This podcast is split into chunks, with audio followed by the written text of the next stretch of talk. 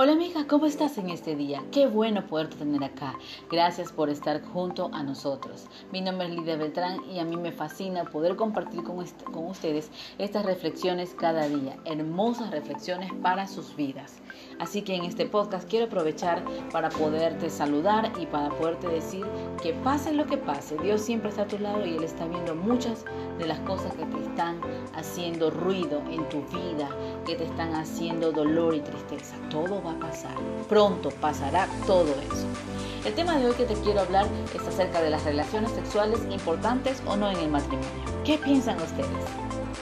Les comento que investigaciones realizadas a lo largo de los años han demostrado que las relaciones sexuales son importantes para la estabilidad de un matrimonio y un estudio encontró que las parejas que no tienen relaciones sexuales son menos felices y menos estables y que la falta de actividad sexual puede ser una señal de peligro para muchos matrimonios.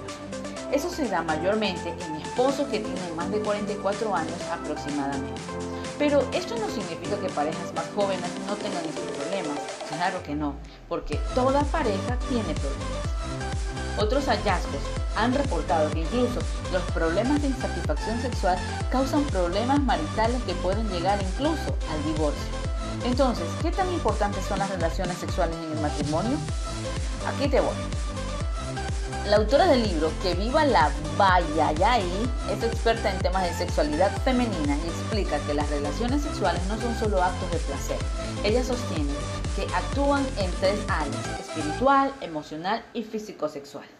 Esta autora, Rachel Miquel Dufour, para ella el sentido espiritual es un tema puesto que nos da un anticipo de la eternidad. También son una protección para la pareja en el ámbito espiritual. Las relaciones sexuales son emociones, ya que unen dos almas y permiten a la pareja sentirse conectados. Son físicas y sexualmente en ese momento que sus cuerpos están atraídos, son uno solo. Poderosas hormonas son liberadas y en los dos cuerpos entre ellos comienza ese amor lo que procura un profundo sentimiento de bienestar y de apego. Estás apegada a ese cuerpo, estás apegada a esa persona. ¿Por qué? Porque tu alma se unió al alma de otra persona. en un trasfondo sexual sería así, en esta, en esta parte. Ahora, asimismo se ha manifestado que la sexualidad también es un regalo de Dios porque Dios lo ha dado para que las personas puedan incluso eh, este, reproducirse. Y por esta misma razón, el opresor se ha ocupado de divulgar mentiras. Cuando te hablo del opresor, te hablo de esa parte oponente. ¿sí? Siempre tenemos la luz y la oscuridad. La oscuridad se preocupa de divulgar mentiras que se distorsionan del plan original que Dios, el Creador, relacionó directamente para la vida de los humanos, esta parte sexual.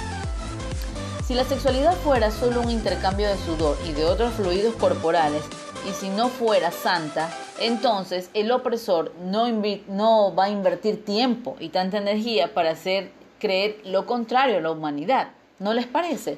Afirma la, la escritora. Entonces, Sostiene también que la sexualidad es santa porque es un don de Dios que traduce su amor y que prefigura su esperanza de ser uno con nosotros. La sexualidad es un regalo de Dios. Es cierto que en estos tiempos quizás hay mucho libertinaje y en el área sexual, pero quizás también vayamos al otro extremo. A ver, es el que ese es el extremo justamente donde se condena y se, se, está señalando la sexualidad como si fuera un tabú que no se puede hablar ni en los mismos matrimonios. Pues sin embargo Dios mismo instituyó las relaciones sexuales para que se disfruten dentro de, dentro de la seguridad y protección del matrimonio y que sean respetadas. Así que la escritora incluso aclara que la sexualidad nos permite tener una representación de la unidad maravillosa y prometida por el Señor cuando en la eternidad seamos uno solo con Él. Así que cuando un hombre y una mujer tienen una relación sexual, se vuelven uno en el nivel físico, uno solo, pero también son uno en los niveles emocionales y espirituales. El propósito sagrado de la sexualidad no es el tener placer para satisfacer nuestras propias necesidades físicas, sino más bien es el volverse uno y dar placer al cónyuge. Es una representación de la unidad que conoceremos con Dios cuando estaremos reunidos con Él. Mientras esperemos ese gran día, Dios nos ha dejado el regalo de la sexualidad para que esta sea una experiencia palpitante, emocionante entre tu marido, tu mujer. Así. Entonces, por lo tanto, los casados deben de tomar en serio la sexualidad y mantener vías de comunicación abiertas para dialogar sobre estos temas. Siempre van a existir diálogos en el cual a veces la pareja no todos están dispuestos a ir más allá o no todos están dispuestos a relacionarse como quisiera tu pareja. Quizás tu pareja le gusta alguna situación diferente, pero a ti no. Pero recuerda que tu cuerpo no es tuyo, tu cuerpo no te pertenece, le pertenece a tu pareja y viceversa. Y si tienen problemas, podrán solucionarlo mediante el diálogo. Solo conversando van a poder solucionar las cosas. En las cuales, por ejemplo, a uno de ellos les gusta una forma de cómo sentirse amado, el otro quizás es una forma muy diferente. Entonces, cuando se ya, se requiere de una ayuda especializada, deberían de buscarse siempre alguien que los ayude a tener terapia. No está mal, no está mal buscar ayuda profesional, porque pueden incluso haber expertos en esto, en la salud, consejeros, terapeutas de familia, de pareja, y los pueden guiar en esta área en sus vidas. Si ustedes quieren seguir adelante con su matrimonio y no quieren que esto sea un fracaso, que esté estorbando en sus vidas, entonces busquen algo profesional, busquen poder mejorar, porque siempre Dios pensó en que el hombre y la mujer juntos como una sola pareja disfrutaran de su sexualidad, en la cual Él la regaló.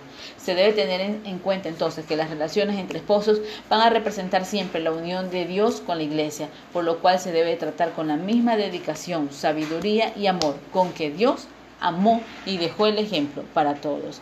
Así que no se olviden que ustedes son una sola y sus, sus partes en este momento, su parte es amar y entregar. Lo mismo al hombre. Su parte en este momento es amar y entregar. Porque usted no es usted mismo, sino pertenece al cuerpo de otra persona.